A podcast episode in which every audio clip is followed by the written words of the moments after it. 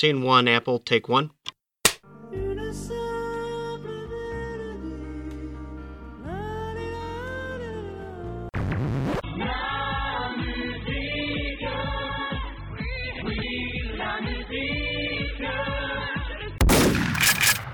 Bonjour à tous, euh, bonjour à toutes, euh, bienvenue dans la Mélodie du Bonheur. Nouvel épisode euh, consacré aujourd'hui au voyage et à l'histoire. On va donc faire une émission spéciale Laurent Dutch, parce que on est tous fans de Laurent Dutch, je pense. Surtout notre taulier, celui qui est là un peu toutes les émissions. Quand on parle de métal, de musique cubaine, de musique ce qu'on veut, c'est le bien nommé Martin. Bonjour Martin. Le bien nommé. Bah écoute, merci Loïc. Effectivement, euh, pour ceux qui ne le savent pas, euh, Martin, ça veut dire euh, art, voilà. C'est un, un, beau nom, je trouve, avec une belle histoire aussi, comme le disque dont on va parler aujourd'hui. C'est ça, il faut des belles histoires. Et d'ailleurs, les belles histoires, ça fait longtemps qu'il ne nous en a pas raconté. Ça fait longtemps qu'il n'est pas venu et c'est avec un grand plaisir qu'on l'accueille avec nous. On est très heureux de retrouver Maxime. Bonjour Maxime. Oui, bonsoir. Euh, je sors juste du confinement. Euh, personne ne m'a prévenu. Euh, voilà, moi je suis resté confiné jusqu'au bout. je pensais vraiment qu'il y avait. je voulais aller chercher la coupe, comme on dit. Finalement, en fait, ça ne servait à rien. je suis revenu.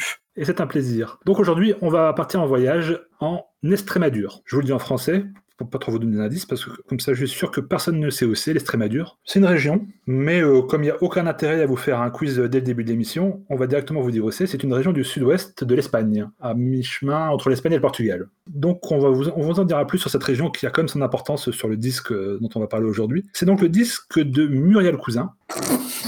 s'appelle Marion. Muriel Ah oui, Marion Tout à l'heure, j'avais Muriel en tête. Marion Cousin. Et donc, euh, le nouvel album de Marion Cousin, qui est donc, euh, ce qu'on pourrait dire, une ethnomusicologue originaire de Normandie, qui est, euh, voilà, qui nous fait découvrir un peu toute l'histoire, toute la chanson, la chanson parlée, la chanson ancienne, voilà. Et elle fait revivre tout ce qui est la tradition, la tradition orale, un peu comme pas mal d'artistes qui font ça, mais elle fait ça, elle a fait ça à sa manière. Et donc là, c'est le deuxième album qui sort, qui est sorti à la fin du printemps. Et pour commencer, euh, pour directement entrer dans le bain, je pense qu'on va d'abord s'écouter un premier extrait. Et premier extrait qui a été choisi par, euh, par euh, Maxime ou par Martin, lequel veut se lancer? Ah, c'est moi qui ai choisi les morceaux. Alors juste par contre pour préciser, je ne crois pas qu'elle soit ethnomusicologue. Il me semble qu'elle est docteur en littérature et notamment spécialisée dans le théâtre hispano-américain. Voilà, parce qu'elle a vécu en Espagne pendant un certain temps, mais bon, on peut dire qu'elle est ethnomusicologue. Après tout, euh, ici on est bien, on est bien spécialiste musicaux, donc elle peut bien être ethnomusicologue aussi si on, si on veut. Et euh, du coup, le premier, premier morceau qu'on a choisi de passer, enfin que j'ai choisi de passer euh, de manière un peu dictatoriale, euh, c'est un extrait de son album précédent qui était sorti déjà sur le label des disques du Festival Permanent et qu'elle avait sorti du coup avec le violoncelliste Gaspar Klaus, donc album qui s'appelle Jo Estava Quema Brazava, donc qui est sorti en 2016 et qui est, mais je pense qu'on va y revenir un peu plus tard pendant le podcast, assez différent de l'album qu'on écoute aujourd'hui, euh, beaucoup plus calme. Et donc je vous ai choisi euh, le, un extrait d'un morceau qui s'appelle Porquerola et qui normalement dure 7, minutes, mais pour euh, du coup le pod ne durera que une minute à peine. C'est toujours dommage de couper les morceaux, mais c'est surtout pour vous donner envie avant d'en parler. Donc c'est parti pour le premier extrait. Vamos, vamos, porquerola, vamos a guardar el Cette fois cada día y enfrentar a que vivo, que vivo la noche, que vivo,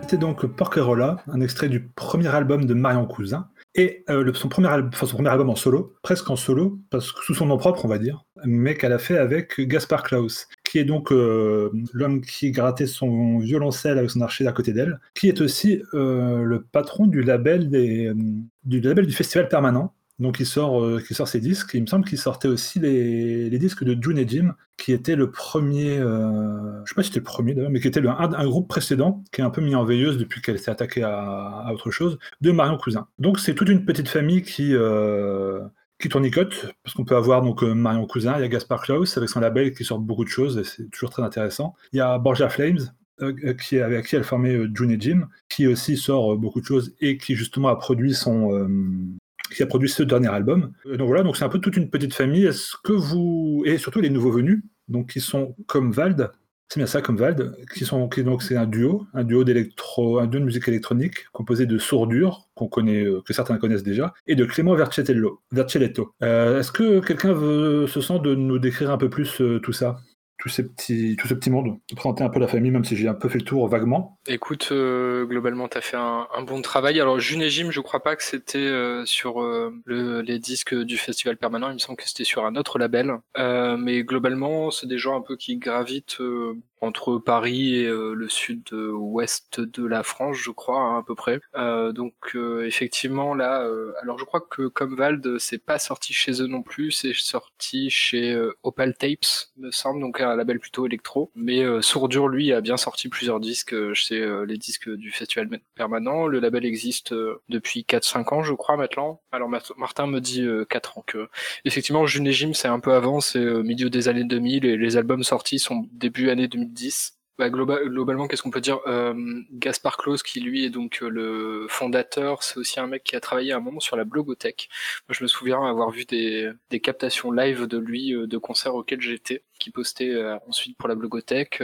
c'est donc un violoncelliste avec plutôt une formation assez classique, mais avec une recherche un peu sur le son, avec un côté un peu qui pourrait avoir un côté parfois un peu expérimental, voire un peu bruitiste, comme on a pu entendre là avec ses cordes frottées euh, qui viennent limite faire une sorte de bourdon un petit peu, un petit, peu à la fois euh, tendu et en même temps très euh, monotone. Bah, Marion Cousin, en fait, dans tout ça, elle, ce qu'on ce qu'on a dit déjà un peu dans l'intro, mais qu'on peut redire, c'est que la musique, c'est pas son activité principale, étant donné qu'elle est vraiment chercheuse, donc doctorante. Elle donne des cours à Paris 8, je crois. Donc, elle fait ça un peu de manière comme ça à côté. C'est plus un hobby, c'est pas son. Enfin, je sais pas si on peut dire hobby, peut-être qu'elle apprécierait pas, mais c'est un peu voilà une activité secondaire euh, à laquelle elle, est venue euh, en fait notamment via cette collaboration avec Borja Flames dans euh, June et Jim. Borja Flames qui lui est donc un musicien espagnol qu'elle a rencontré, je crois, quand elle vivait à Barcelone. Et donc je je pense que c'est par lui un petit peu qu'elle a commencé à graviter tout autour de, de cette scène qu'on pourrait délimiter entre euh, bah, Sourdure qu'on nommait donc euh, Ernest Berguez, euh, voilà, qui depuis quelques années valdingue à droite à gauche dans la musique française un peu de biais entre la Novia, France, qu'est-ce qu'on pourrait citer d'autre, Héloïse Decazes, Éric Chenot, Arlt, tous ces gens-là qui font une sorte de musique française un peu de chanson même, hein, parce que je pense que c'est des gens qui sont entre guillemets un peu attaché à cette idée de chanson, euh, mais avec un, un, idée de retour à alors pas un retour à des traditions vraiment, mais une réinvention, un peu une réappropriation de tout un corpus de textes, euh, d'essayer de, revenir un peu à des anciens textes qui ont pu être chantés euh, par d'autres personnes dans les années 60, comme quelqu'un comme Cora Vauquer ou même des trucs peut-être de Anne Sylvestre aussi, qui peuvent être parfois des réinterprétations de vieux textes, euh, mais sous un angle un peu différent. Je crois que Martin voudrait rebondir sur quelque chose que je viens de dire, donc je vais lui laisser la parole. Oui, oui, mais c'est pour aller dans ton sens. C'est effectivement que c'est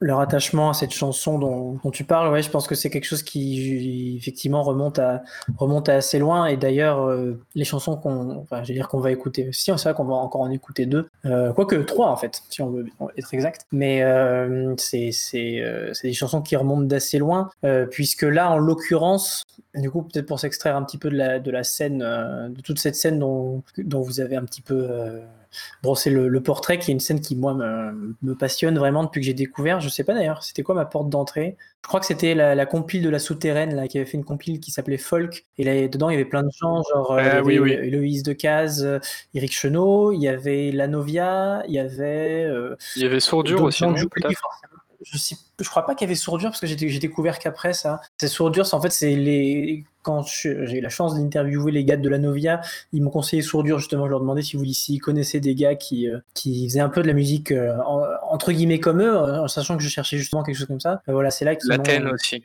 Euh, j'ai dit avait la Novia, mais l'Athènes aussi, voilà, c'est ça. J'ai dit la Novia, j'ai interviewé l'Athène, pas la Novia. J'ai fait le, mix des deux, mais euh, je suis fan des deux, et voilà. Donc voilà, bref, j'étais arrivé par là, et euh, effectivement, c'est pour, le, pour le cas de Marion Cousin, parce que c'est effectivement là un disque en duo, voire en trio, puisqu'ils sont, ils sont deux, enfin, ils sont deux dans, dans Comvald, et avec Gaspard Klaus, c'était en duo, mais c'est vrai que c'est elle qui porte le projet, puisque c'est, enfin, ce sera elle, la protagoniste à chaque fois, même si, même si c'est très très important d'avoir le justement l'ajout des musiciens, c'est eux qui, euh, c'est eux qui, qui accompagnent cette réinterprétation et cette transformation, etc. à chaque fois. Mais, euh, en tout cas, elle se passionne pour des textes qui remontent à, un certain nombre de siècles, puisque euh, alors le premier, euh, donc le premier volume, je, je, me suis moins renseigné pour le premier volume puisqu'en fait il y avait un, super texte de Bandcamp euh, euh, très bien documenté sur le dernier et j'ai surtout lu celui-là donc voilà. Mais donc pour le premier, euh, Tabak et Mabra Sava,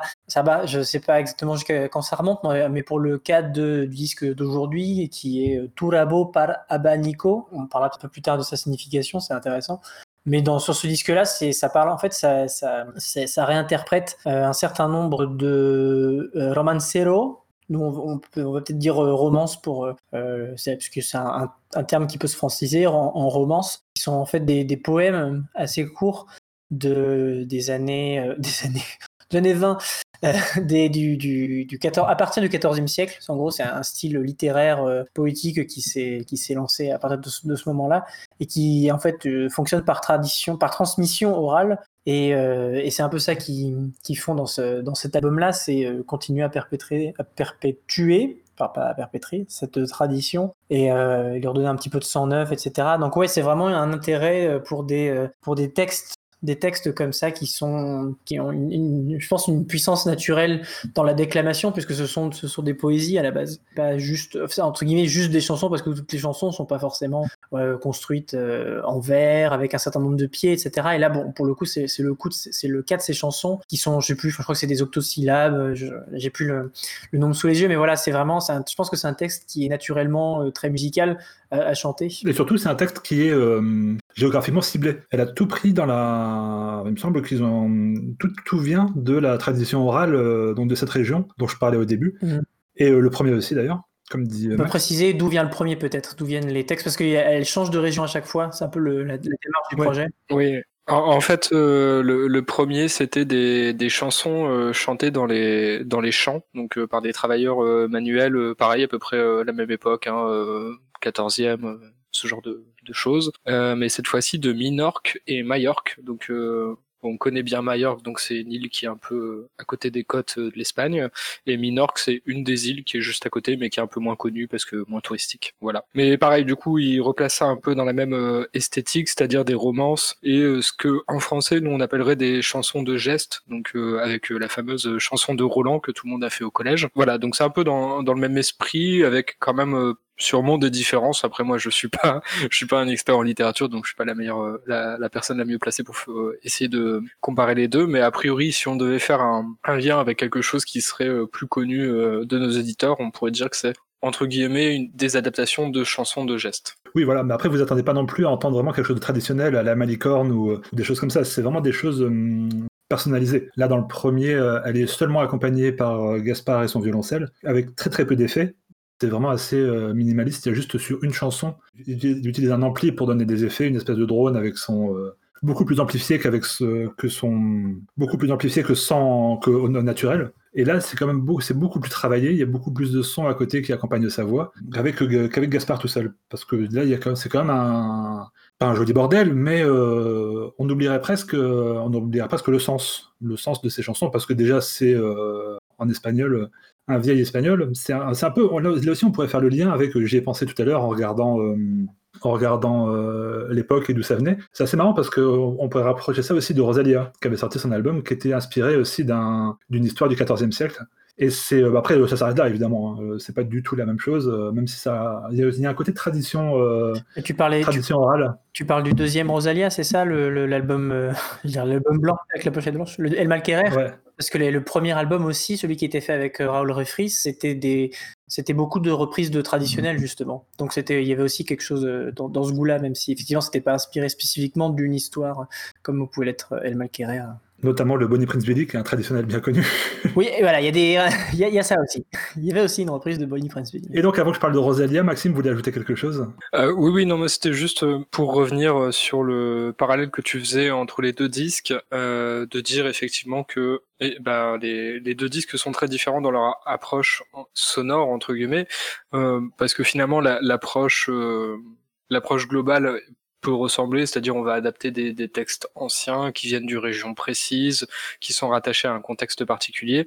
Euh, mais c'est vrai que le premier disque est beaucoup plus, euh, alors pas cérémoniel, mais il y a quelque chose d'un petit peu limite euh, un peu religieux, euh, une sorte de, de, silence et de lourdeur en même temps qui fait que bah, on reste très scotché à la voix, la voix est très très mise en avant et très très peu touchée. Alors que là, sur sur ce disque avec Comvald, bah, il y a un travail sur le son qui est tout à fait euh, surprenant quand on a écouté le disque précédent parce qu'on s'attend pas forcément à ce que ça ressemble à ça et euh, qui est euh, assez assez incroyable. Je pense qu'on va en parler un peu quand on va présenter peut-être les, les, morceaux qui vont suivre, mais c'est vrai que c'est la, la, la, vraie différence entre les deux disques et ça s'inscrit de ce que moi j'ai cru comprendre, mais je crois que tout le monde a compris à peu près la même chose vu que c'est ce qui est marqué sur le Bandcamp. Euh, donc dans une série de disques potentiels euh, que elle voudrait réaliser avec a priori à chaque fois un artiste différent, euh, ce qui fait que ça donne effectivement là, ne serait-ce que sur ces deux disques, vraiment deux salles, deux ambiances quoi. C'est assez particulier. Oui, c'est vraiment ça. C'est je crois que c'est Tortoise qui avait fait ça dans les années 90-2000 avec In the Fish Tank, où à chaque fois c'était des albums en collaboration avec à chaque fois un artiste différent et qui donnait des albums euh, totalement différent à chaque fois, même si tu avais toujours la même base. Mais après, donc ça variait. Euh, il y avait plein de monde qui sont passés par là. Ils ont fait toute une série qui était euh, super intéressante. Et donc voilà, bah, comme je pense qu'on va écouter un premier extrait, enfin ou un premier double extrait, et après on va parler de ce que veut dire le titre qui est à peu près avec des éventails, un éventail et une queue dedans. Qui veut parler du premier extrait Maxime? Euh, oui, bah vu que c'est moi qui ai, qui ai, qui ai fait les, les extraits autant que j'en parle. Euh, du coup, pour euh, le premier extrait de cet album, euh, je vais tenter de reprononcer le, le, titre en espérant que ça soit pas trop un problème. Donc Tourabo par Abanico. Euh, on a choisi deux titres qui sont un peu, qui se répondent un petit peu, qui s'appellent tous les deux Guerinaldo. Et en fait, il y a le premier titre qui s'appelle Guerinaldo fils et le deuxième titre s'appelle Guerinaldo père.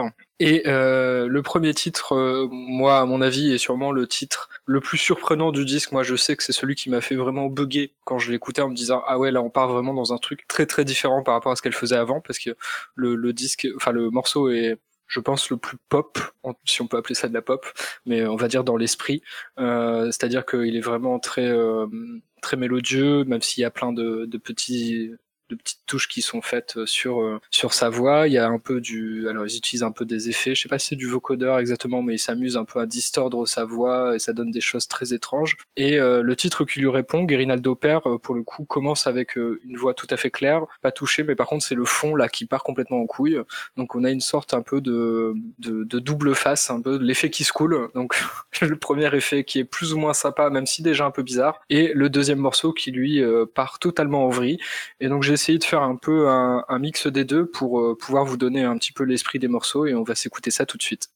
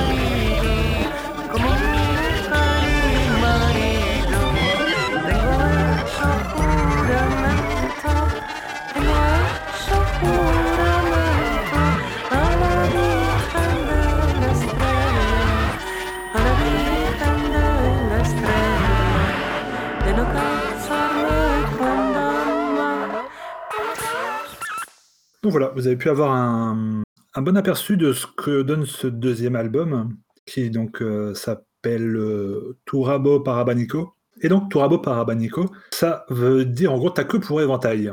Donc euh, on imagine déjà, on lui fait un petit coucou, on imagine déjà Flavien de parler du Zizicopter quand il va faire les posts pour présenter ce, podcast. Qu'est-ce que ça veut dire? C'est quoi le sens de ce titre? Que quelqu'un a une idée Quelqu'un a travaillé le sujet? Un tout petit peu, c'est-à-dire que j'ai lu attentivement la description du Bandcamp. Mais, mais non, non, mais c'est-à-dire que c'est c'est c'est un vers, enfin, t'as que pour éventail Turabo Parabanico, c'est un, un, un, vers qui est extrait du premier du premier titre qui, qui porte ce nom, et ce nom vient donc de de, de, de ce romancero, qui puisque ce ne sont, je rappelle, que des adaptations, de, enfin des, des des réinterprétations de, de romancero, donc ce sont des poèmes. En gros, ça parle de la, la loba prada, qui est en fait une louve brune, qui dans le, donc dans le, visiblement dans la tradition, en tout cas dans un conte euh, ancien euh, médiéval, euh, c'est un conte dans lequel la, louve brune a une queue en panache qui servira à faire un éventail pour le berger qui l'a fait capturer. Et donc, en gros, ça peut avoir plusieurs sens, mais il y, a, a quelque chose en fait qui, prend du sens lorsque on fait attention à, la signification d'un peu tous les, toutes les chansons de, de, de tout ce dont ça parle, euh, où en gros, y a, ça, arrive assez souvent que les, les, les, les hommes, euh, c'est-à-dire soient présentés en fait sous le, le, le, visage de, de pères ou d'amants qui sont incestueux ou assassins, etc. Donc c'est qui ont des, des, rôles, des rôles vraiment pas chouettes. Il y a un côté où il faut se, se méfier. Je pense que c'est un, c'est un titre un petit peu en forme d'avertissement contre, euh, contre voilà ces, ces, personnages masculins qui dans ces histoires ont, souvent un rôle, voilà, le, le, le rôle de d'assassins et compagnie, donc c'est assez, assez terrible. Et effectivement, d'ailleurs, le, le, il me semble que l'avant-dernier morceau, Delgadina, c'est un, c'est une histoire, c'est un des plus longs, c'est le plus long morceau de l'album, c'est la plus longue histoire aussi, qui euh, raconte une histoire, une histoire assez terrible d'inceste. Je vous invite à aller lire le, le, la description Bandcamp parce que je vais pas non plus passer mon temps à la lire, ce serait dommage, elle est, elle est vraiment accessible, elle est écrite en anglais et en français, donc il euh, n'y a pas de problème. Derrière, ils auraient pu l'écrire en espagnol, tant qu'à faire, mais bon, elle est en anglais et en français. Et en fait, c'est une histoire qui est déjà présente dans le premier volume, euh, donc euh, je vais encore le reprononcer mal c'est euh, estaba que Mabravaza, voilà, Mabrasaba, voilà. Et en fait, c'était marrant parce qu'il il faisait, la remarque que c'était une histoire qui était racontée autrement dans cette autre région, dans l'Estrémadure, elle était racontée différemment que dans la meilleure. Donc, ce sont des, histoires qui ont une espèce de fond un peu commun, ou alors des histoires qui voyagent, mais qui sont pas racontées de la même manière non plus. Donc c'est finalement un titre qui est assez intéressant à, déplier, comme l'éventail euh, dont il euh, parle.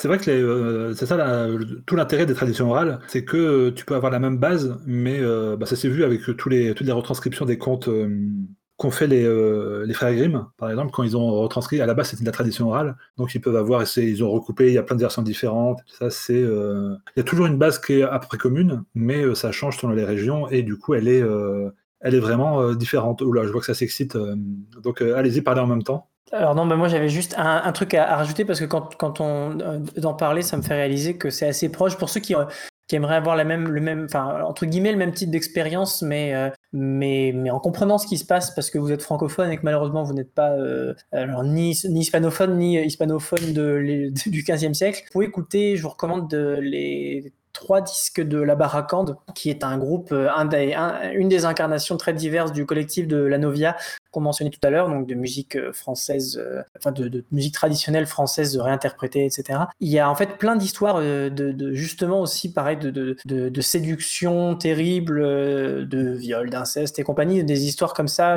euh, médiévales qui sont racontées euh, et il y a un peu le même esprit et en plus ça vous ferait presque une, espèce de, compagnon à, la, série qui se dessine avec Marin Cousin, puisque c'est euh, encore un, autre euh, accompagnement instrumental. C'est vraiment quelque chose d'assez euh, avec que des instruments qui sont très très bruyants, très très euh, très très agressifs, etc. Il y a quelque chose de presque noise en fait dedans, mais du noise complètement acoustique. Donc c'est en fait voilà, si vous voulez un peu poursuivre l'aventure plutôt que d'attendre tous les albums de Marin Cousin qui vont pas forcément arriver tous les ans, puisque le premier date de 2016 c'est ça, et le et sud de cette année date de 2020. On ne sait pas si elle va en faire un tous les quatre ans, mais voilà, si vous voulez un petit peu continuer cette, cette piste-là, il y a, y a les albums de la Barakante que je recommande, parce qu'il n'y a pas forcément beaucoup de disques de la Novia qui sont, euh, qui sont avec des paroles, c'est pas mal instrumental quand même, et euh, la Barakante est une, une, chouette exception, une des chouettes exceptions, parce que je crois qu'il y, en a aussi d'autres. Oui, il y en a d'autres aussi, mais c'est vrai que c'est souvent, euh, si on prête si prête pas vraiment attention aux paroles, on peut avoir l'impression que c'est des chansons galantes. Ou juste, euh, ah bah tiens, elle est toute seule, je vais l'inviter à danser, euh, ouais, on va se marier, euh, le père nous bénit et tout ça. Mais en fait, quand on, est, quand on, quand vraiment, quand on écoute ça attentivement, c'est, euh, ça prend une autre tournure. Ouais. C'est vraiment, c'est, c'est ça aussi qui rend assez intéressant la Novia, mais on, on en parlera plus en longueur de la Novia dans un autre, dans un autre épisode. Et euh, Maxime, tu voulais rebondir sur l'expression consacrée Alors oui, en fait, c'était pour parler aussi d'un truc annexe, mais auquel je viens de penser et qui, je pense, s'inscrit un petit peu dans, cette idée de réinterpréter, mais aussi de retrouver parfois des chansons, des textes un petit peu qui se transmettent comme ça par l'oralité. Je pensais un petit peu à... Alors je sais pas si vous connaissez cette initiative, je pense que vous connaissez la personne qui l'a faite. C'est une initiative qui s'appelle la chaîne du verbe et qui était qui est commencé je crois en 2002 ou dans ces, non peut-être un peu plus tard parce que YouTube c'est plus tardif mais ça fait au moins 5 6 ans maintenant qu'il fait ça. Euh, c'est une chaîne YouTube en fait euh, créée par Dick Hanegard euh, le chanteur belgeo néerlando français étant donné qu'il vit en France depuis plusieurs années et qui en fait avec une caravane se balade en France et un petit peu dans la francophonie donc plutôt en Belgique hein, parce que je crois pas qu'il soit déjà allé au Québec avec sa caravane pour enregistrer des chansons. Mais en gros il, il prévient un petit peu les gens dans les endroits où il passe euh, des gens, donc des gens tout à fait lambda, mais aussi parfois des chanteurs professionnels, viennent chanter euh, des chansons, un petit peu des chansons, des chansons paillardes, des chansons vraiment de trucs oraux, euh, et lui les enregistre ensuite pour les mettre sur sa chaîne. Et je trouve que c'est une initiative assez intéressante. Et je dis ça en y pensant aussi parce que je me souviens avoir vu sur, ces, sur cette chaîne une chanson chantée par le mec de Sourdure, donc qui s'appelle Ernest Berguez, et qui était la chanson Arrivé dans un village et euh, où il chante juste tout seul comme ça euh, et c'est vraiment à chaque fois super super bien. Donc euh, si vous avez un peu de temps à, à perdre bon tout n'est pas tout n'est pas bien mais c'est vraiment intéressant de se balader un peu sur la chaîne d'écouter d'écouter les trucs comme ça. Et moi personnellement en plus j'adore Dick Hanegard donc ça me fait plaisir de savoir qu'il continue à faire des choses qui ont un peu du sens. Voilà c'était juste une petite parenthèse comme ça parce que ça me semble quand même assez connexe un petit peu à toutes ces idées qu'on vient d'évoquer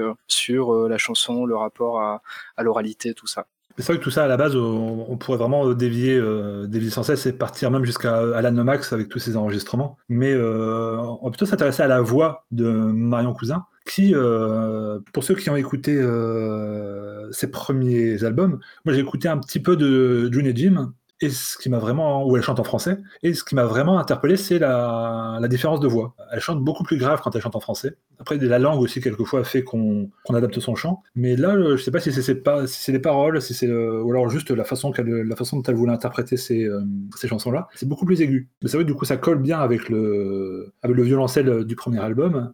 Et puis là, ça colle vraiment, ça fait vraiment un instrument à part, entière avec euh, les euh, manipulations sonores des deux gars de Comvald. Je trouve que c'est assez intéressant comme elle peut aussi euh, manier sa voix différemment. Comme il y a beaucoup de choses, euh, beaucoup de choses qui passent par là. Forcément, il y a, euh, tout le message, tout le message, toute l'histoire qu'elle raconte. Et c'est pas juste, elle, fait des paroles non-sens, elle a collé deux mots qui, elle a collé deux mots. Là, c'est vraiment des paroles qu'elle a, qu'elle a retranscrit. Et d'ailleurs, Martin, toi qui as la chance d'avoir un, d'avoir le, le, vinyle qui a voyagé, est-ce que dans le livret, il y a des, il y a des détails sur la provenance des paroles, des chansons d'où? Eh ben, Je te remercie de me poser la question. Je vais me lever bruyamment et aller chercher le vinyle et regarder. Parce que du coup, tant qu'à faire, vu qu'il a acheté ce beau vinyle euh, qui a voyagé pendant euh, des, longues semaines à travers toute euh, l'Europe, je crois.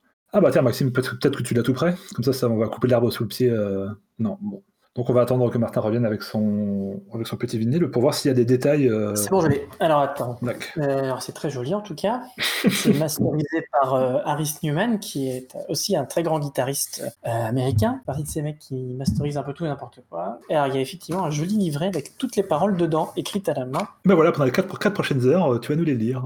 Alors je, vais vous conter la Delgadine. Un padre tenía tres hijas. Non voilà. Mais sinon il y a, il y a effectivement. C'était quoi ta question? Précise parce que là j'ai les paroles devant les yeux. Mais... Pour savoir s'il euh, y avait vraiment des. Euh, de savoir qui, euh, à qui elle a pris la, la, chanson, de quelle époque ça vient. Je pense pas. En gros, il y a marqué. Il y a marqué alors, il y a marqué sur une page en français et sur une page en, espagnol. Et en français, du coup, il y a marqué chanson traditionnelle d'Estremadure, arrangée, enregistrée et mixée en 2018 par Marion Cousin, etc. Blablabla. Texte traduit par Marion Cousin. Et après, elle remercie des gens avec qui elle a travaillé, mais il n'y a, a, pas marqué la provenance. Mais en fait, je pense que souvent, on n'a jamais la provenance de qui l'a faite. C'est une chanson qui se passe euh, oralement, euh, mais euh, en fait, on ne sait jamais qui l'a faite. Et en fait, la, manière dont ça a commencé un peu à se populariser, finalement, c'est que c'était, c'est je crois que c'est au cours du 15e siècle que ça, ça, ça, a commencé au 14e, mais c'est à partir du 15e que ça, il y a eu un petit effet hype, justement, où certains marchands ont commencé à compiler, à faire des compiles des, des textes, parce que c'est une tradition orale, mais il y a quand même des textes de poèmes. Et donc, en fait, ça, ça c'est des, je pense que c'est simplement des, des, des, grands anonymes, finalement, à chaque fois. À mon avis, c'est pour ça. Sinon, si elle avait su, à mon avis, elle aurait rendu hommage, euh, vu, la, vu la démarche. Mais je pense qu'on sait jamais, en fait, d'où ça vient. C'est des trucs euh, qui finissent par ne, plus avoir de. Voilà, la notion d'auteur pour ce genre de, de, texte, c'est. Euh, ça se pose plus de la même manière. Oui, mais du coup, c'était aussi la transmission, quoi, plus que l'auteur, la transmission, par exemple, où, qui lui a filé ça ah, c'est un... Ouais, non, c'est pas, ce serait. bah, en vrai, j'y pensais, je me dis que ce serait pas mal de l'interviewer pour lui, lui poser la question. ça, m'amuse de faire des interviews en ce moment. Parce qu'elle serait peut-être, en plus, c'est plus facile quand c'est euh, une française, donc euh, ça pourrait être vraiment intéressant. Ah, bah il y a deux saillies qui a fait euh, l'artwork, ça vous intéresse ouais, Pas forcément le même. Mais très bel artwork hein, d'ailleurs. vous verrez quand vous, enfin vous avez déjà vu puisque vous avez la pochette de l'émission en face des yeux. C'est quand même un super beau dessin et justement aussi trippy que peut l'être la musique. Mais donc voilà, c'est un, un, bel objet. Effectivement, ça a mis de, très longtemps avant de me parvenir. Il a fallu se battre un peu, il est arrivé, puis il est reparti parce que j'étais pas là, puis j'ai dû le recommander. Enfin, c'est pas très intéressant à partir de là. Et euh, justement, tu parlais de. Hum, tout à l'heure, donc, euh, juste comme ça important, tu as parlé de l'enregistrement. Et donc, du coup, il a été enregistré dans une grange en Espagne Oui, alors je crois. Je sais plus si c'est en Espagne ou pas, parce qu'il est marqué qu'il a été effectivement enregistré dans une vieille grange. Et selon j'ai fantasmé évidemment l'idée que c'était dans l'Estramadure, une vieille grange euh, perdue là-bas. Mais en fait, j'en sais rien. Ça se trouve, c'est une vieille grange en France. Il y avait marqué avait, que c'était une vieille grange réaménagée avec plein d'outils, etc. Donc, euh, je, pense que. Euh, on n'en saura jamais. Que simplement, on ne saura pas, pas forcément. Enfin, si, on le saura si on l'interview, mais je pense que c'est possible que ce soit juste une vieille grange en France dans laquelle ils ont l'habitude de, de, faire certains trucs, plutôt qu'un truc qu'ils ont construit sur le moment, mais ce serait stylé hein, qu'ils aient, aient, vraiment aménagé sur place. Euh, oui, qu'ils ont mis tout leur bordel euh, dans une euh, dans une parce que ça, ils disaient qu'ils avaient tout, ils marchaient en circuit fermé dedans. Quoi. Il y a une question que je, me pose avec, parce que pour compléter la question que tu te posais sur d'où viennent les, d'où viennent les textes, comment elle les a eu, etc. Et je me demande en fait comment est-ce qu'elle a eu les mélodies aussi à chaque fois? Est-ce que quelqu'un lui a chanté? Est-ce qu'elle a dû les inventer à partir des textes? Est-ce que euh, il y avait des partitions entre guillemets qui allaient, euh, des notes qui allaient avec, euh, qui allaient avec les textes qu'elle a collectés? Enfin, ça, ça c'est vraiment une question parce que transmettre un texte c'est facile, même par écrit, voilà. Mais transmettre une mélodie, quand si t'as plus personne pour la chanter, peut-être qu'elle a juste rencontré des gens qui lui ont appris à faire ça. peut-être qu'elle a, juste, peut-être qu'elle a juste mis ça en musique, comme, comme on fait beaucoup de beaucoup de chanteurs ou d'artistes avec des poètes. Euh, mhm. Oui, peut-être que toutes les mélodies viennent d'elle. Tous les, tous les albums qu'on peut trouver de, qui chantent Verlaine, qui chantent Aragon, euh, qui chantent, chantent ça, c'est à chaque fois, c'est des, euh, ils ont inventé les, la musique qui va avec les paroles. Donc voilà, donc avec Lagrange, donc on n'en saura pas plus. Est-ce que Maxime, toi, tu as, des, as des infos sur, sur, son, sur son chant? Est-ce que tu voudrais pas rebondir sur son chant ou sur la façon dont elle enregistre, dont elle le place par rapport aux machines, euh, ce qu'elle en fait? Eh bien, C'est assez. Euh, c'est un peu vague comme question. Oui, c'est, très vague, mais je vais faire avec, c'est pas grave. Euh, c'est gentil. Alors moi, j'ai pas, pas pris la peine d'écouter June et Jim. Peut-être que je devrais d'ailleurs, justement pour pouvoir faire un peu la différence. moi, son chant me fait énormément penser. Et après, je sais pas si elles sont proches, mais à celui d'Héloïse Decazes, c'est-à-dire un chant assez affecté, un petit peu qu'on pourrait même dire un peu maniéré, euh, limite un peu théâtral, euh, qui je pense n'est pas n'a pas de formation euh, préalable. donc c'est vraiment une sorte de, feeling, mais je trouve que leur chance ressemble beaucoup. Le fait que Héloïse Decazes ait entre guillemets commencé avant elle, parce que Art quand même ça fait pas mal d'années que ça a commencé et que c'est relativement connu, me fait dire que peut-être il y a une, sorte d'influence de l'une sur l'autre. Après, je voudrais pas non plus présumer de choses que je ne sais pas. Personnellement, euh, je trouve ça assez intéressant. Euh, bon, finalement, le chant est assez assez similaire entre ce, disque-ci et euh, le précédent. ce qui change vraiment et je pense que ça doit être une volonté à la fois euh, de Marion Cousin et peut-être aussi euh, du mec de Sourdure et de Clément Verseletto là qui forment Comvald. Euh, peut-être aussi c'était de se dire bon bah avec Gaspard Klaus il y avait un vrai travail sur l'instrument dans le sens où lui c'est vraiment un musicien classique formé etc qui a vraiment une réflexion sur sa manière de jouer de son instrument et que là eux qui sont plus un peu des, bidouilleurs, euh, des, amateurs éclairés euh, qui ont appris sur le tas avec des machines, se sont dit bon bah nous euh, on va déjà essayer de façonner le son, d'essayer de le distordre, de, de voir ce qu'on peut faire, mais il faut aussi qu'on peut-être réfléchisse à triturer un peu cette voix, ce qu'ils font très souvent sur le disque et ce qui est très étonnant parce que on n'a pas l'habitude justement quand on a comme ça un chant euh, très clair avec une voix quand même assez bien placée. Enfin personnellement je trouve, euh, on n'a pas l'habitude d'avoir une production où la voix se fait vraiment maltraiter, euh, surtout dans ce, type de production de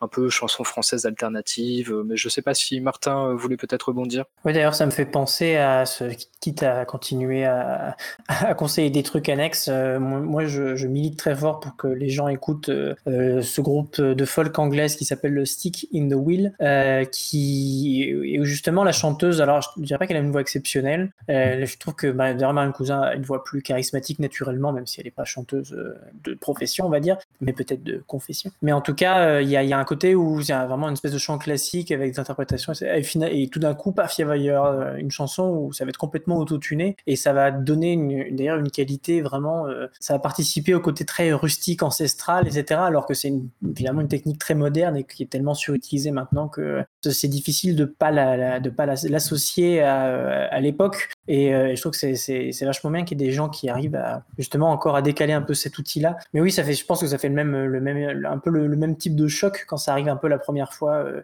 euh, surtout que ouais, on, on, a tous les deux écouté le, disque en 2016 en premier, donc on s'attendait pas forcément à ce qu'il y ait un côté vraiment où, où, la voix, j'avais eu le même, le même sentiment pour l'album encore, encore une recommandation. Il faudra faire une liste, mais de l'album Oi Borom Borom de, je vais vous retrouver de qui c'est euh, Oi Borom Borom, voilà, de Maniucha et Xaweri, qui était en fait un duo d'une chanteuse et d'un contrebassiste qui, je crois, sont tous les deux polonais et qui reprenaient des chants ukrainiens. Et euh, c'est un album magnifique qui ressemble énormément, je trouve, euh, à ce qu'a pu faire, à ce qu'ils ont pu faire Gaspard Kloss et Marion Cousin sur leur album précédent. Et il y a aussi ce côté où en fait la contrebasse était était très free en fait. le, le, mec c'est un musicien de free jazz à la base et donc il, alors il y a des moments où c'est beaucoup plus drone etc. Donc c'est beaucoup plus posé, stable et compagnie, mais il y, a, aussi beaucoup de moments où euh, lui, il part un peu dans tous les sens, et elle, par contre, sa voix, elle ne dévie jamais.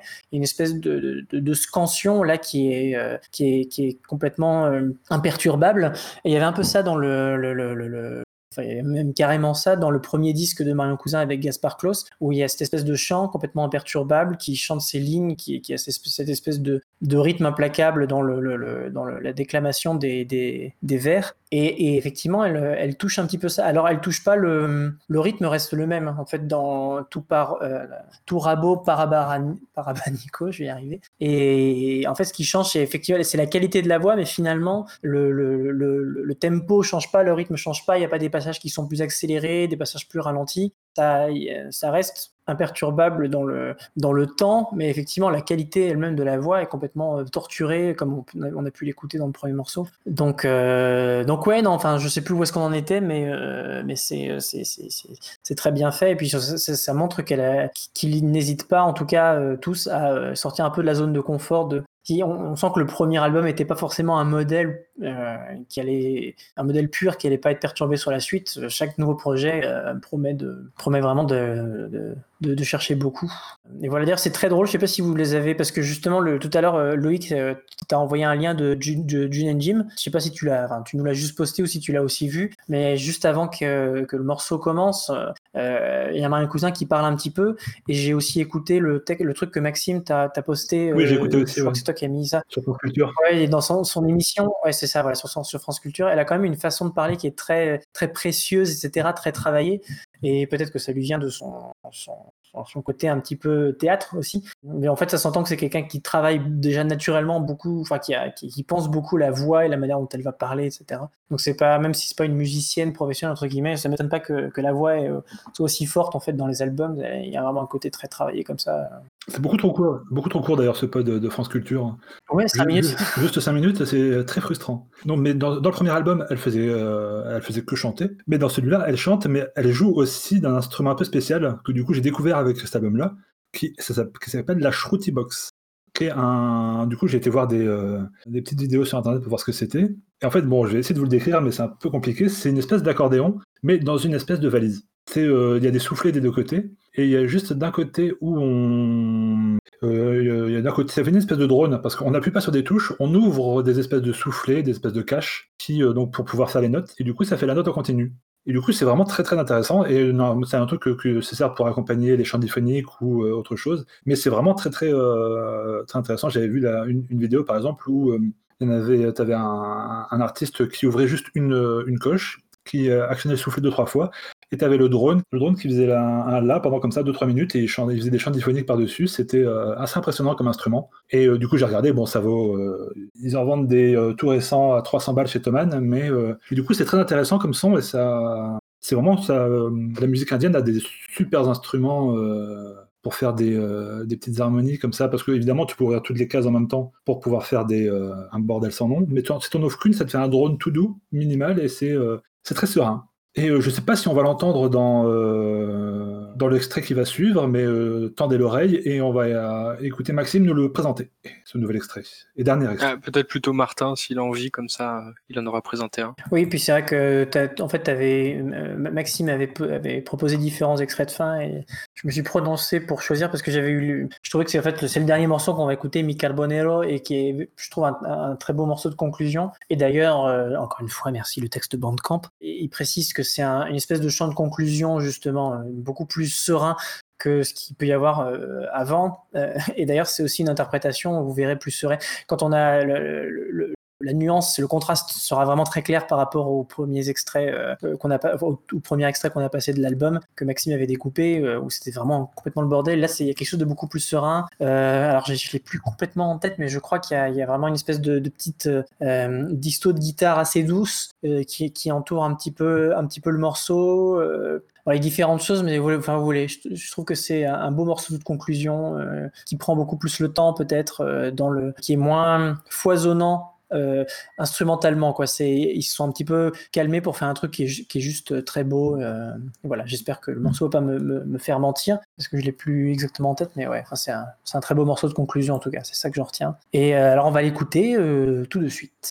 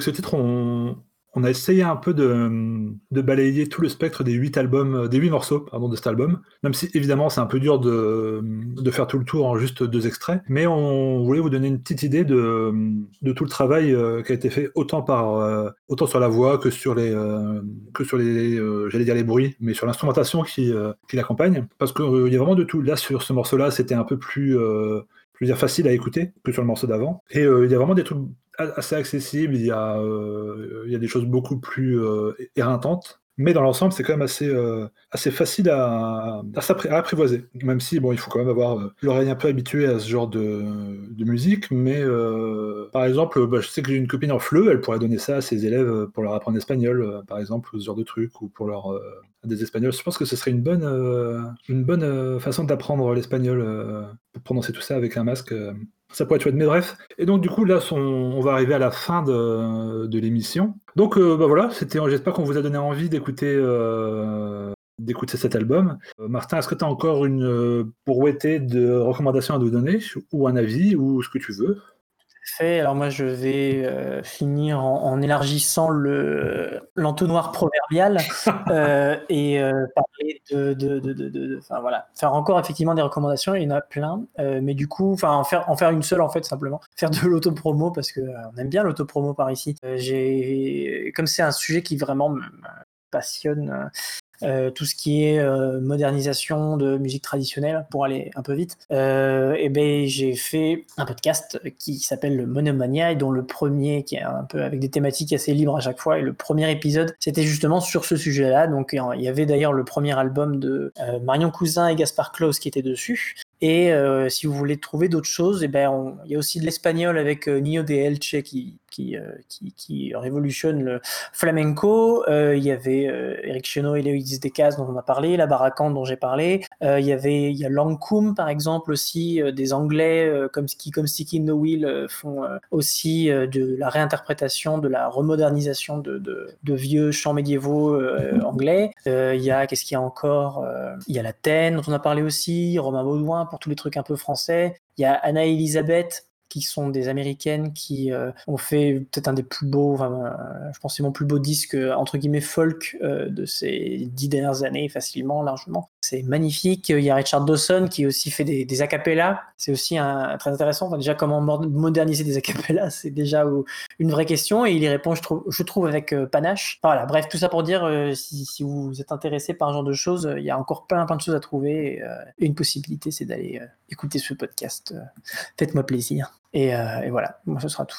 Bravo Marion et on t'attend à la prochaine. Voilà, et puis évitez d'écouter euh, le folklore de Taylor Swift parce que il n'a de folklore que son nom et ça, voilà, ça vaut pas le coup. C'était juste petit, la petite non-recommandation en avance. Et toi, Maxime, qu'est-ce que tu veux nous dire pour finir euh, avant la question finale? Parce que j'ai une question finale à vous poser. Ah, D'accord. Euh, J'ai hâte d'entendre cette question finale. Bah écoute, euh, moi en conclusion, euh, bah, je vais dire que c'est un bon disque. Écoutez-le. ça me semble être une bonne conclusion. Non, vraiment, prenez le temps de l'écouter parce que euh, je pense que peut-être que là, ça a pas bien. Enfin, c'est difficile toujours un peu de donner envie d'écouter un disque quand on passe que deux extraits comme ça. ça surtout pour euh, des, des albums, si à la limite ont chroniqué des EP ou des singles, euh, voilà. Mais euh, je pense que vraiment, c'est moi, c'est un, un, disque que j'ai vraiment, enfin, je suis étonné de l'avoir autant écouté cette année. Euh, je l'écoutais un peu comme ça quand il est sorti, en me disant ah tiens ça change, etc. Au début, j'étais pas tout à fait sûr de kiffer tout à fait, et finalement en y revenant, je me suis dit quand même, enfin, la meuf et les mecs là, ils sont partis dans un délire bien perché et vraiment moi je trouve très très réussi parce que moi j'aime beaucoup un peu tous ces trucs là un peu comme Martin même si on n'est pas sur des créneaux euh, tout à fait les mêmes même si on peut se retrouver un peu parfois à des croisements euh, tous ces trucs un peu de euh, se réinterpréter reprendre des, choses comme ça. Moi moi il y a quelques années j'avais vraiment adoré l'album de Héloïse Decazes et Eric Chenot que je trouve incroyable. Allez écouter ça c'est formidable. Mais je peux comprendre un peu la critique qu'on leur fait c'est-à-dire que parfois c'est peut-être que en même temps ça ça ça rénove ça remet au goût du jour ça retravaille de manière un peu expérimentale et euh, euh, sensible euh, des, vieilles chansons, des vieux textes, mais pour ce qui peut être d'Héloïse Decazes, Eric Chenot, mais je pense aussi à des trucs type euh, France, euh, la Novia, il y a toujours un peu ce côté, ça reste quand même dans un dans une idée très alternative française, musique alternative que moi j'aime bien, c'est-à-dire euh, truc drone, réfléchir sur le son, sur des sons continus. Et là, ce que je trouve vraiment super intéressant sur ce disque de Marion Cousin et Comvald, c'est que moi, il me paraît quand même assez dans l'air du temps en fait ce disque. Et ça, je trouve qu'on l'a peut-être pas dit assez, mais il y a vraiment un travail sur la production que moi, je pense, j'aurais pu détester il y a quelques temps et qui là, je peut-être aussi le fait d'avoir euh, d'être venu à d'autres choses et voilà parfois de me laisser un peu matrixer par euh, des recommandations de Martin, Léo ou je ne sais qui. Euh, mais j'ai pris vraiment un très grand plaisir à écouter ce disque et je trouve notamment qu'on l'a pas assez dit la production est folle et vraiment le travail qu'ont fait les mecs de Comvald avec Marion Cousin sur le son est vraiment incroyable et on a ce, ce disque un peu entre deux c'est-à-dire à la fois avec toute cette tradition alternative française un peu déviante euh, qui essaye de réfléchir à des nouvelles manières de faire de la chanson française et des choses euh, peut-être plus récentes avec euh, du travail sur le son, avec la musique de club déconstruite comme disait Martin tout à l'heure en rigolant mais pourquoi pas et, je, trouve que le disque est dans cet entre-deux et ça fonctionne vraiment super bien et ça m'étonne, ça me surprend mais du coup j'invite vraiment les gens à, l'écouter parce que c'est un superbe disque euh, qui va vous rester dans la tête euh, toute l'année. Et je vous invite aussi à écouter le précédent parce que je pense que l'évolution entre les deux est vraiment super intéressante et même si c'est très différent, vous allez voir quand même tous les liens qu'il y a et, vous immerger dans toute cette culture très, à la fois très désuète, en même temps très très actuelle quoi. Du coup, c'est voilà, superbe. Moi, je je sais pas quoi dire. Euh, bravo à Marion Cousin, que de respect. Oui, et surtout, c'est ça. C'est que c'est vraiment un, très très bon album, mais ce qui est intéressant aussi, c'est que si vous êtes un peu curieux, il y a tellement de choses à aller chercher, ne serait-ce que euh, en restant euh, dans ce qu'on pourrait appeler le premier cercle, entre elle, ce qu'elle a fait avec ses, euh, avec ses groupes. T'as Gaspard Klaus aussi qui a sorti des, des, des, pelles de disques. Vous allez sur le bandcamp de, de son label, il y en a plein. Il y, a, là, il y avait un live qui me fait de l'œil, un, live enregistré à, l'église Sainte-Marie, qui est vraiment une, une, église avec une acoustique folle. C'est la première fois que j'avais vu Oiseau Tempête là-bas, par exemple. Euh, et, donc voilà, donc juste euh, avec euh, Borgia Flames aussi, Borgia Flames, pardon, moi je dis Borgia Flames, mais Borgia Flames, ce qu'il a fait tout seul, ce qu'il a fait donc avec June et Jim, parce que comme tu parles de la production, c'est lui qui a produit cet album aussi. Donc c'est vraiment un, cercle sourdure, voilà tout ce qu'ils ont fait à côté. Et après, avec tous les recos qu'on vous a donnés dans toute l'émission. Il y a vraiment de quoi faire. Si ça vous a plu et si vous voulez creuser un petit peu dans ce genre-là, il y a vraiment pas mal de choses. Par exemple, comme tu parlais de la Novia euh, tout à l'heure, euh, la Novia, tu peux avoir des euh, Yann Gourdon qui peut faire des choses très très traditionnelles. Et à côté de ça, va partir avec France faire des morceaux de krautrock de 45 minutes sans s'arrêter en, tournant la manivelle de Xavier Larou. C'est assez impressionnant. Quoi. Et euh, donc voilà, donc euh, on espère que euh, les concerts vont bientôt pouvoir reprendre dans des conditions normales pour pouvoir voir tout ça en, vrai. Et ma dernière question, avant de passer à Julien Lepers et au quiz, c'est donc on dit on est en, 2000, on est en 2024, ça fait 4 ans que cet album-là est sorti. Est-ce que vous, avec qui vous aimeriez qu'elle fasse son prochain album? Martin, comme ça, sans réfléchir. Richard Dawson. avec Richard Dawson. Non, c'est mauvaise idée, mais c'est pas grave, tant pis. Otecre. Qu'elle le fasse avec. Maxime euh, Daniel Bloomberg, tiens, ce serait pas mal. Pas mal. Bah moi, pour rester un peu dans, dans les recommandations, moi je vais dire avec Eric Brochard. avec Eric Brochard.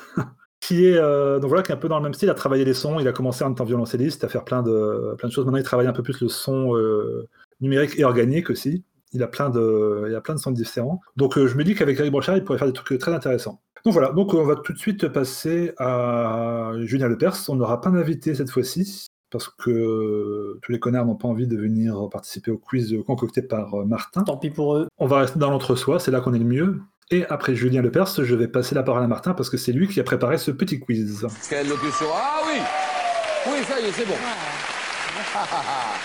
Bien joué, oui Oui, oui, oui, oui, oui C'est déjà... Ah oui, oui, oui, oui, oui, rugby ah oui, alors c'est effectivement, j'ai fait concocter un, petit quiz. Alors malheureusement, je vais vous le dire tout de suite, c'est un, quiz qui aurait dû avoir une couche supplémentaire. C'est-à-dire que là, ce que je vous propose de faire, c'est voilà, quelque chose, hein, c'est pas rien. C'est-à-dire que je vais avoir 10 euh, morceaux à vous proposer. On va en écouter quelques-uns, enfin, on va tous les écouter, mais pas en entier. Et il n'y a pas de question de, de vitesse. Vous allez juste, en fait, à chaque fois devoir me dire de quel pays ça vient euh, parce que chaque morceau vient d'un pays différent. Bah, donc de quel pays ça vient? Et vous avez un bonus si vous avez le nom de l'artiste. Euh, je fais pas de points supplémentaires pour le nom du morceau parce que, euh, à mon avis, l'intérêt principal c'est surtout le pays, donc j'ai pas envie de, de déséquilibrer. Euh, vous me l'envoyez effectivement par message privé une fois que vous l'avez. On, on voilà, on va pas se, se presser ex- excessivement. Et normalement, j'aurais bien aimé, histoire de, de suivre un peu le concept de, le- de, de le- l'EP, j'aurais bien aimé mettre des bidouilleurs ou des trucs un peu noise fond et, euh, et faire un truc un peu débile du style euh, est-ce que vous pensez que c'est Merzbow oui ou non? Et à chaque fois c'est soit oui soit non. Et à la fin vous avez genre un ou deux points bonus si vous avez plus de oui que de non. Enfin c'est un truc un peu con mais j'ai pas eu le temps de mettre de noise du coup. Donc ce sera juste les morceaux tels quels et vous me direz si c'est euh, tel ou tel pays. J'attends un pays j'attends il n'y a pas de, de points négatifs hein. si vous faites un truc euh, vous avez juste des points ou pas de points. Donc euh, c'est très simple. Si vous avez compris on va pouvoir euh, passer le premier morceau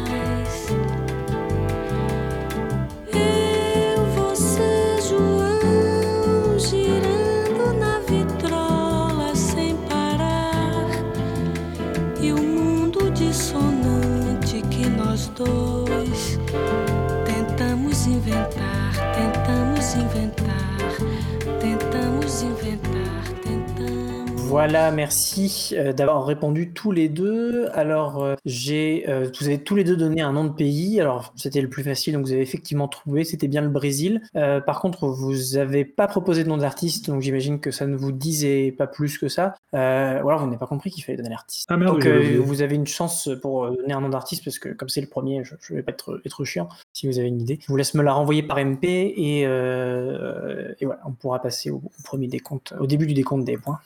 Voilà, j'ai une proposition de Maxime qui était que c'était peut-être Astrud Gilberto, Gilberto, et en fait non, c'était simplement Gal Costa euh, qui chantait peut-être de manière un peu moins excentrique que d'habitude, donc euh, peut-être un peu moins facile à reconnaître euh, euh, sur cette chanson-là qui était euh, Saudissimo sur l'album euh, qui s'appelle lui aussi Gal Costa. Donc, euh, donc voilà pour le premier morceau qui venait du Brésil, donc on va pouvoir euh, passer tranquillement au deuxième morceau.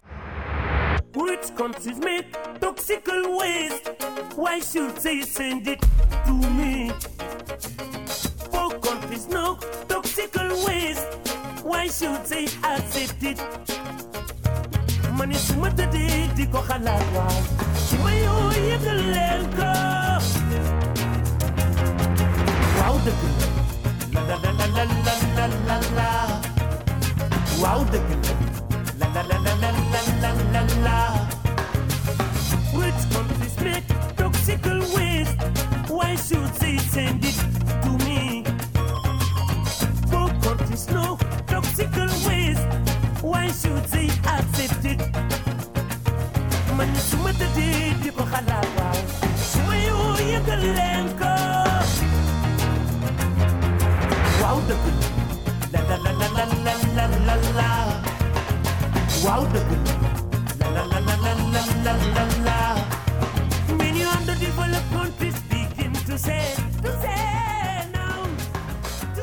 Voilà pour ce deuxième titre. Alors, euh, nous avons Loïc qui a un carton plein car il a deviné le titre et l'artiste. Nous avons par contre zéro point pour Maxime, malheureusement, qui a fait chou blanc euh, et qui a proposé la Turquie alors qu'il s'agissait effectivement du Sénégal avec un morceau de Youssou N'Dour. Bravo Loïc pour tes deux points Ma supplémentaires. mère est fan, c'est pour ça.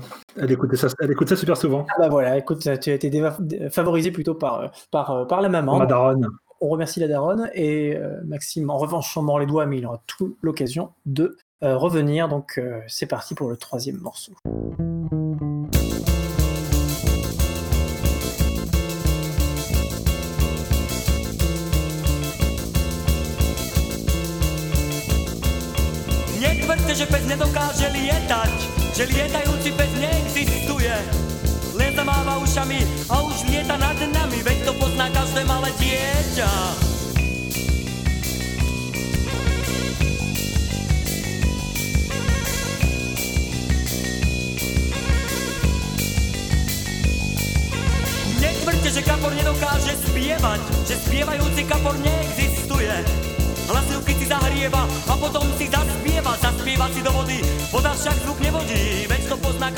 si. Alors c'est en fait c'est tellement un peu chaud que je vais peut-être vous donner un indice parce que je, je vais un peu faciliter les choses. Euh, J'espère que ce sera pas trop évident. Bon allez, et tant pis je me lance. Euh, au pire c'est pas grave. Euh, je vais vous dire comme indice slow dive. Maxime j'ai vu que tu avais envoyé un truc, tu peux euh, changer. Donc je, mon indice c'est slow dive. Ça va aller très vite du coup parce que euh, non, et ben c'est pas grave. Vous avez tous les deux malheureusement. C'était le titre, c'était peut-être le plus dur donc euh, voilà je, voulais passer assez vite. C'était un morceau de Slovaquie. Voilà, c'était pour Souvlaki, l'indice de, de, Slow Dive. Bon, voilà, c'était soit ça, soit, soit, soit la Grèce. hein. Mais bon, voilà, non, non, c'était un peu dur. Et alors, vous auriez jamais trouvé l'artiste, puisque je ne le connaissais pas non plus. C'est Bez Ladou à Skladou. Avec le morceau que je ne sais même pas prononcer parce qu'il y a cinq consonnes d'affilée, euh, Net. Et, euh, et voilà. Bon, bah, vous verrez, le prochain sera. Alors, le prochain, le prochain, c'est le prochain.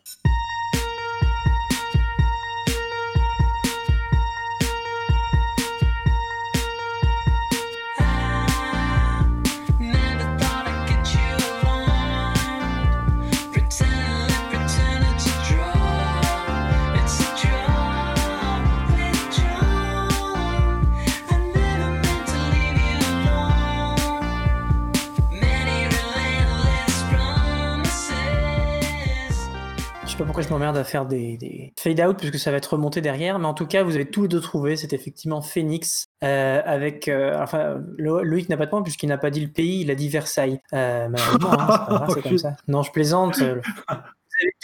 Vous avez tous les deux, deux points. Non, ça va, je suis pas comme ça. Mais oui, effectivement, c'était le groupe versaillais euh, Phoenix qui chante en anglais, donc c'était peut-être. euh, je vous ai précisé que c'était un piège, mais vous auriez, je pense, trouvé 100 puisque vous avez trouvé le groupe euh, carrément avec. Donc, félicitations, c'était tiré du dernier album. Je connais pas Phoenix, ça fait 5-3 pour Loïc, et moi je me serais laissé piéger par exemple. Donc voilà, félicitations pour, pour cette, cette remontée après l'étape slovaque. Et on va passer au pays suivant. 여보세요? 오빠, 나 오늘 밤에 놀러 갈 거니까 나 찾지 마. 아, 또 시작이네. 안 돼, 안 돼. 아, 왜 안 돼? Leave me alone 오늘만큼은 내버려둬 제발. Wanna have fun tonight 난 아직 어려 너무 젊어 오빠 넌 항상 그래. 날 지켜준다고 못 나가게 해. 근데 그거 알아? 나 하지 말라면 다 하고 싶은 걸. 맞아. 매일 논다는 것도 아니고 솔직히 가끔 한 번 쯤이고. 나도 친구들처럼 청춘을 즐기겠다는 것뿐이고. 그러니까. 왜 자꾸 말리시나? 자꾸 말리다 내 젊음이 날아가면 속에 숨겨놓은 흥이 아이고 어떡하지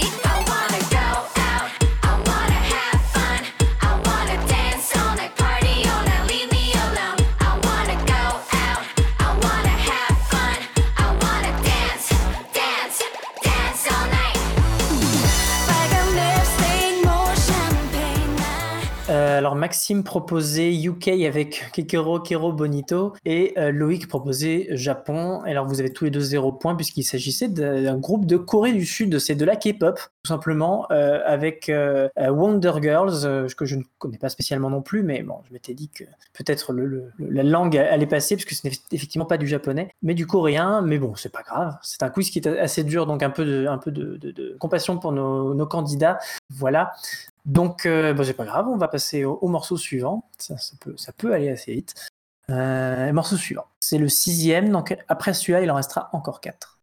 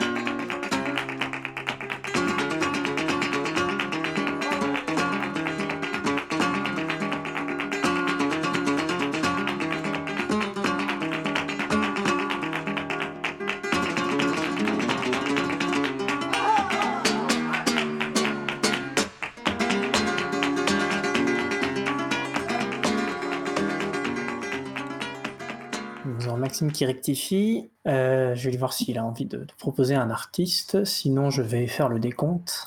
En tout cas, Loïc a lui deux points. Euh, Loïc a trouvé à la fois le pays et l'artiste, car il s'agit effectivement de l'Espagne avec Paco de Lucia et, c'est- et Maxime a aussi trouvé le- l'Espagne. Donc ça lui fait quand même un point, il monte à 4. Cependant, Loïc se fait la malle à 7 c'est encore possible de rattraper, mais ça commence à devenir, à devenir un peu plus, un peu plus compliqué. Donc, euh, donc voilà, le, El Famoso, euh, El Famoso Paco de Lucia, euh, on aurait difficilement pu faire plus, plus représentatif du flamenco moderne. En tout cas, voilà, on va passer au morceau suivant.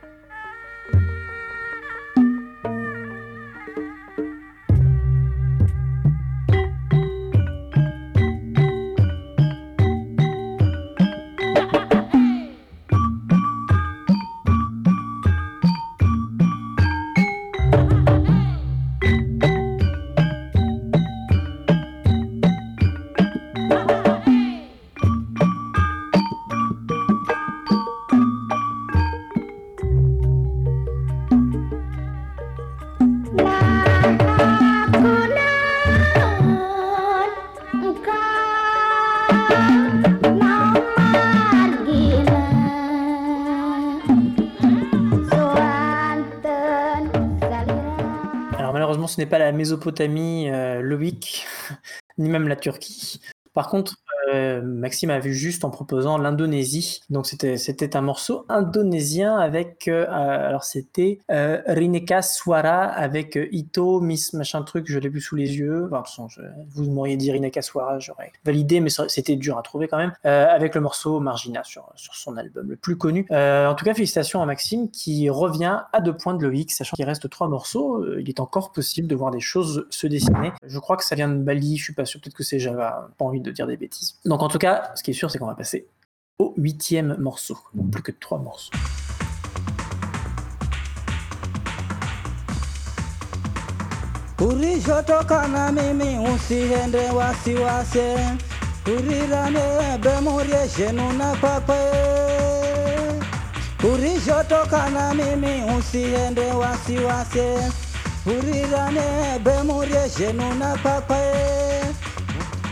muhambo gisukani kuoye kihenzo kihengachoni moyo dodawa ya moyo kato duniani be hakuna dhora lazima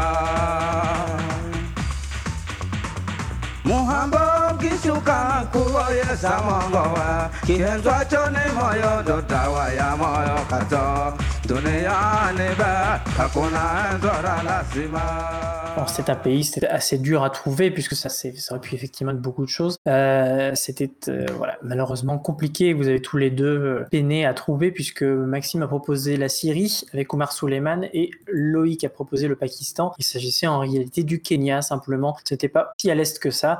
C'était simplement en Afrique de l'Est et c'était de, un morceau de Prince Konjo 99 avec Midi Heritage. C'était le morceau Mtaliani. Euh, voilà, vous verrez. Alors le suivant. Alors pour le suivant, que là c'est facile à compter pour les points. Euh, le suivant, euh, vous ne pourrez pas trouver d'artiste puisque voilà, il n'y en a pas vraiment. Et vous avez plusieurs, c'est assez particulier où je pense que vous comprendrez pourquoi. où Il y a plusieurs noms de pays possibles. Vous n'avez pas trois points si vous trouvez trois pays. hein. C'est juste que il s'agit d'un peuple potentiellement peut se trouver sur différents pays. Donc vous avez peut-être en fait plus de chances de trouver que pour d'autres, euh, pour les autres. Même si, c'est peut-être un peu compliqué. On verra, vous me direz. C'est parti pour l'avant-dernier morceau.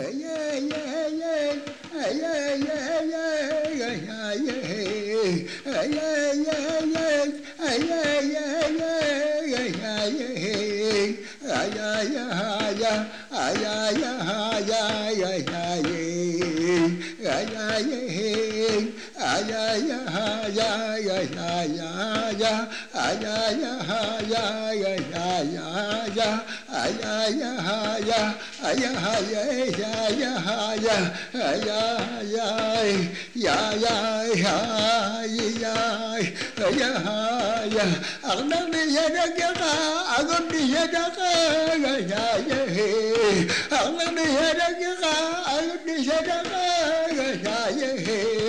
Yeah.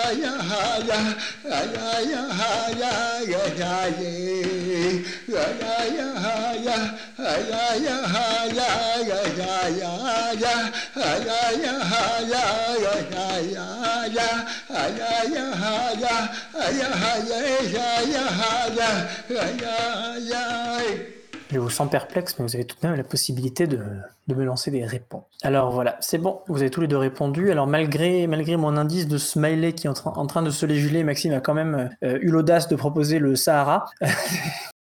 Mais il s'agissait, Loïc a trouvé, de, euh, en fait, en réalité, lui il a dit Groenland, qui était un- une réponse possible, puisque j'aurais accepté Danemark, Groenland, Alaska, Canada, etc. Mais l'Alaska n'est pas un pays, mais on se comprend. Euh, donc voilà, il s'agissait du peuple Inuit. Voilà, j'aurais, été généreux si vous étiez assez proche. Donc euh, Loïc marque un point de plus, il assure sa victoire au quiz. De toute façon, ça aurait été difficile de, rattraper, j'avoue. Euh, mais voilà, c'était. euh, si vous, étiez curieux à quoi ressemblaient les, jeux Inuit, c'est un, un- très grand album euh, grand dans la qui rassemble beaucoup de, de- justement de, de- d'Inuit, de, musique Inuit de, de- des différents pays dans lesquels, enfin les différentes régions dans lesquelles ils sont installés, parce qu'il n'y en a pas que au Groenland. Donc, euh, donc voilà, euh, félicitations à, euh, Loïc pour cette, euh, cette réponse. C'est parti pour euh, le quiz numéro 10. Though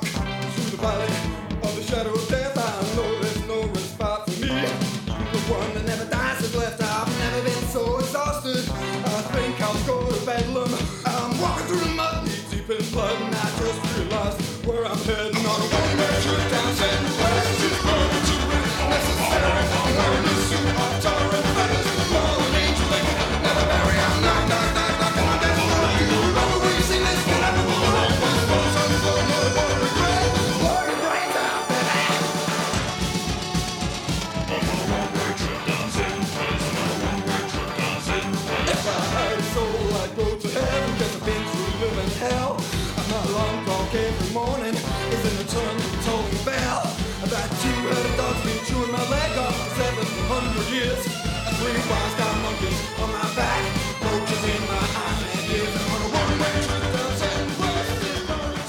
Alors voilà pour, euh, pour ce dernier morceau. Euh, euh, voilà, alors je ne sais pas si c'est sauté trop pour Maxime, mais en tout cas, il a, quand même essayé quelque chose. Je laisse revenir sur sa décision si jamais il, a, d'autres possibilités. Mais en tout cas, pour toi, Loïc, je- je- je- j'entérine ta réponse. Non, Osef. Très bien. Alors du coup, il s'agissait, euh, vous avez dit euh, euh, chacun États-Unis pour Maxime et Angleterre pour, pour Loïc. Il s'agissait en, en réalité de l'Australie avec le groupe Foetus. Ce groupe qui, à chaque fois que j'entends des morceaux au pif, je me dis putain, pourquoi j'écoute pas plus? C'est quand même très drôle et très, très chouette. Et donc voilà, c'était le morceau, je crois que c'est le tout, le tout premier album, Hall, en 84, je crois, de Foetus, avec le morceau Satan Place. Donc voilà, c'était les, les- des Australiens. Mais en tout cas, euh, bah alors personne ne marque de points. C'était un quiz très dur, donc je vous félicite d'être allé jusqu'au bout. Euh, il faudrait peut-être que je le revoie euh, différemment pour d'autres fois, parce que je pense qu'il y a possibilité de faire des choses. Mais merci d'avoir participé. Je vais euh, Loïc, tu pourras passer ton morceau à la fin, puisque c'est évi- évidemment l'enjeu du quiz, à part euh, la bonne humeur et la compétition. Voilà, je te laisse reprendre les rênes de cette émission. Merci, et vive la bonne humeur, et vive la compétition. Et vive Laurent Dutch, comme on disait au début de l'émission, parce qu'il ne nous aura pas aidé du tout, donc euh, on le remercie pour ça. C'est toujours bien une émission sans Laurent Dutch. Et on va tout de suite euh, passer aux recommandations. Donc dans le, dans le hasard le plus total, on va proposer à Maxime de commencer. Euh, oui, alors petite recommandation, euh, je suis retourné un peu sur les trucs que- parce que je savais co- comme à chaque fois, euh, même si je suis pas venu pendant six mois, je ne savais pas quoi recommander. Du coup, je suis un peu retourné sur les trucs que j'avais écoutés au début d'année et que j'avais bien aimé, et je pense qu'on n'en a pas assez parlé malheureusement. Et c'est un album du coup d'un clarinettiste belge qui s'appelle Ben Bertrand. Euh, que j'avais découvert avec Martin au Guess Who il y a de ça maintenant quelques années, et qui est sorti un album euh, le 16 mars 2020. Donc euh, vraiment, il a bien choisi, choisi sa date sur le label Stroom, euh, qui est, je crois, un label belge ou néerlandais, je ne sais plus.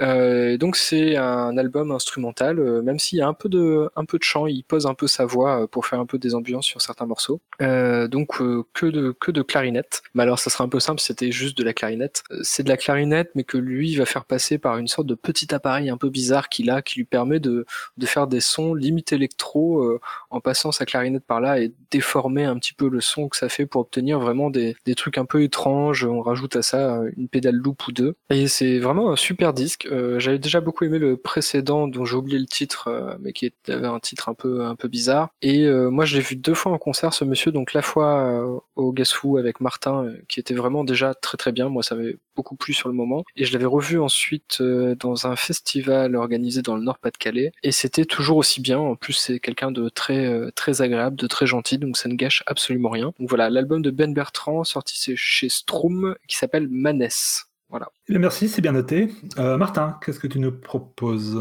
Alors moi, je vais vous faire une recommandation euh, du futur, puisque s'agit d'un film qui n'est pas encore sorti. Ceci dit, d'ici à ce qu'on poste l'émission, en fait, il sera sans doute sorti. Euh, c'est le film, le prochain euh, film d'Emmanuel Mouret qui s'appelle Les choses qu'on dit, les choses qu'on fait, qui sort le 16 septembre au cinéma, euh, qu'on a eu la chance d'aller voir en avant-première puisqu'il venait le présenter à Lille la semaine dernière. Et, c'est encore, un- alors c'est encore un très beau film. Je sais pas, il est possible que ce soit pas le premier Mouret qu'on recommande dans l'émission, puisqu'il y avait la sortie de, Ma- de Mademoiselle de Jonquière l'année dernière ou l'année d'avant, je sais plus. Enfin voilà, bref, si Pierre a été est passé par là, il a aussi dû recommander euh, pas mal de, ses autres euh, films, ce qui sont généralement des comédies. Et, euh, ce, film est aussi encore un film très drôle, mais ceci dit, c'est peut-être un, de ses films les plus, peut-être les plus tristes, les plus sérieux. Il y a un côté peut-être plus tragique, dramatique que certains de ces autres films qui sont, qui sont quand même légers 90% du euh, en tout cas pour euh, euh, Fais-moi plaisir que j'ai vu. En tout cas, voilà, moi je le recommande parce que c'est encore un film avec une, dont les, dialogues sont écrits avec,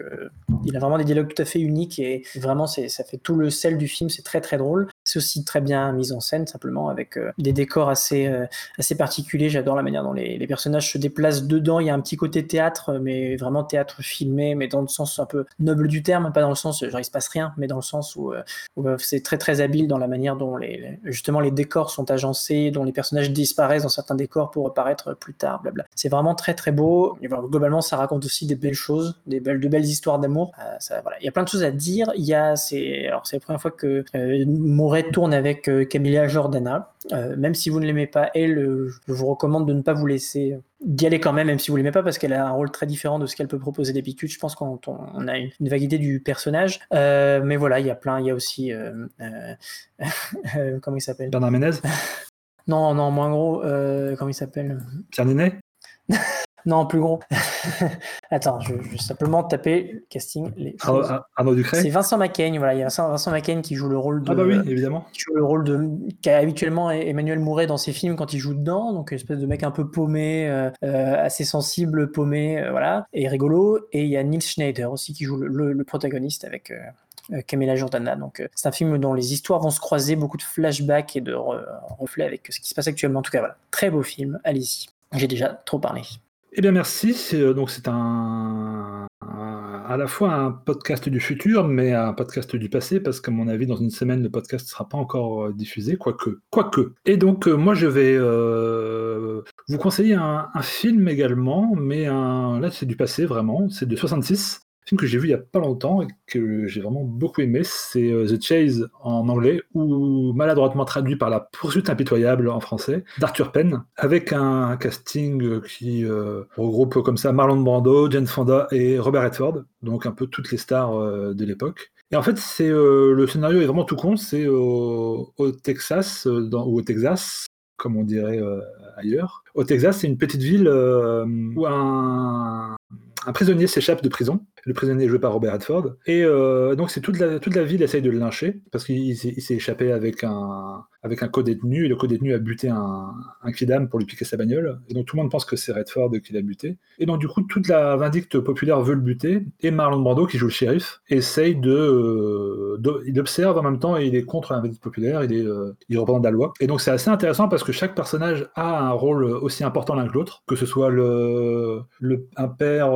multimilliardaire qui a fait fortune sur euh, le dos des gens, que ce soit le shérif, euh, la femme du shérif, Marlon Brando, la fille du barman qui est amoureuse de, Robert Redford. Tous les personnages sont super importants, mais le personnage principal, c'est la ville, c'est la population, qui donc fait sa loi, avec à chaque fois, donc, euh, a un, personnage noir qui essaie d'aller voir une blanche, ben forcément, les vieux blancs, euh, ils essayent d'aller le le tabasser parce qu'ils aiment pas ça. Le mec, il est présumé coupable de base, donc ils vont essayer de le buter. Et c'est vraiment ça, c'est toute la vindicte populaire qui est contre. euh, c'est vrai, c'est vraiment une critique, euh, une critique énorme de la société, mais euh, en même temps sous film, pas un film d'action, mais sous une espèce de drame assez parfait. Mais je crois, donc le Arthur Penn a, a pas aimé, était contre le film parce que le producteur qui était, euh, je sais plus comment il s'appelle, je confonds avec le réalisateur de l'inspecteur Harry. Il y en a un, c'est Dan Siegel, et lui, c'est Sam Spiegel. Voilà, donc ça ressemble. Était contre le fait que Arthur Penn monte son film. Donc ils ont fait appel à, comme il dit, à des monteurs professionnels. Donc il n'a pas eu du tout le droit de regard sur son montage. Et euh, donc voilà ce qui l'a vraiment frustré, mais ce qui n'empêche pas le film d'être euh, formidable. Et donc voilà, The Chase en anglais,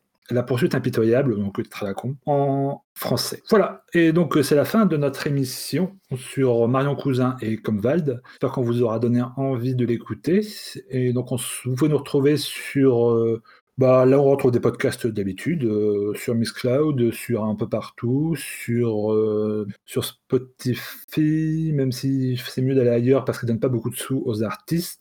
Voilà, sur plein d'endroits, sur Excellent euh, surtout. Là, on peut retrouver aussi, euh, par exemple, le Monomaniac euh, que Martin vous a conseillé tout à l'heure. Et euh, donc voilà, sur tous les réseaux sociaux. Voilà, Black Sad sera content parce qu'on aura bientôt un TikTok qu'il va animer lui-même avec ses photos d'éventail et de queue. Et puis, et puis voilà, je pense qu'on a fait le tour. Avant de présenter mon... Je présenter mon titre de fin d'abord, et puis on va se dire au revoir.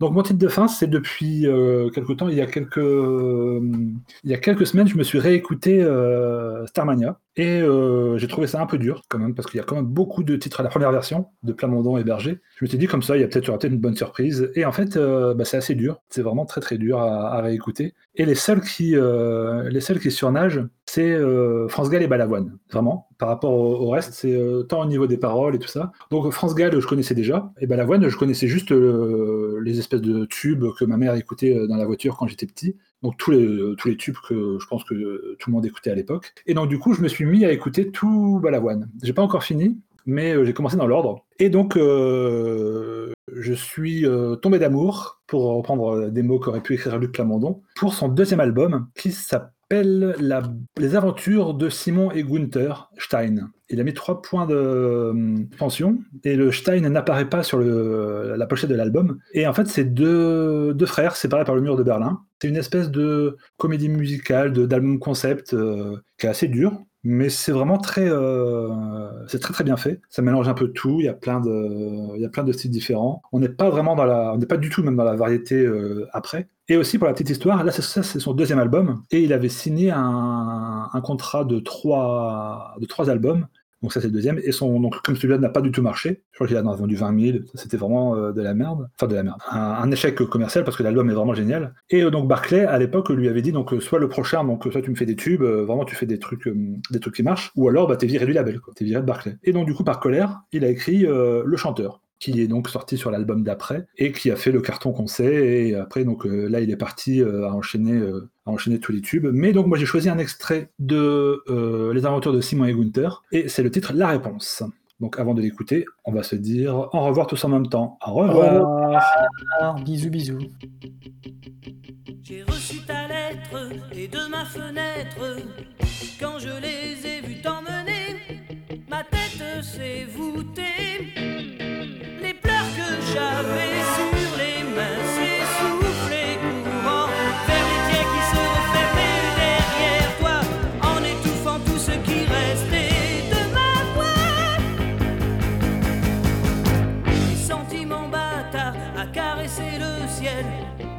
Encore à flirter les trottoirs, me pousse vers Virtel.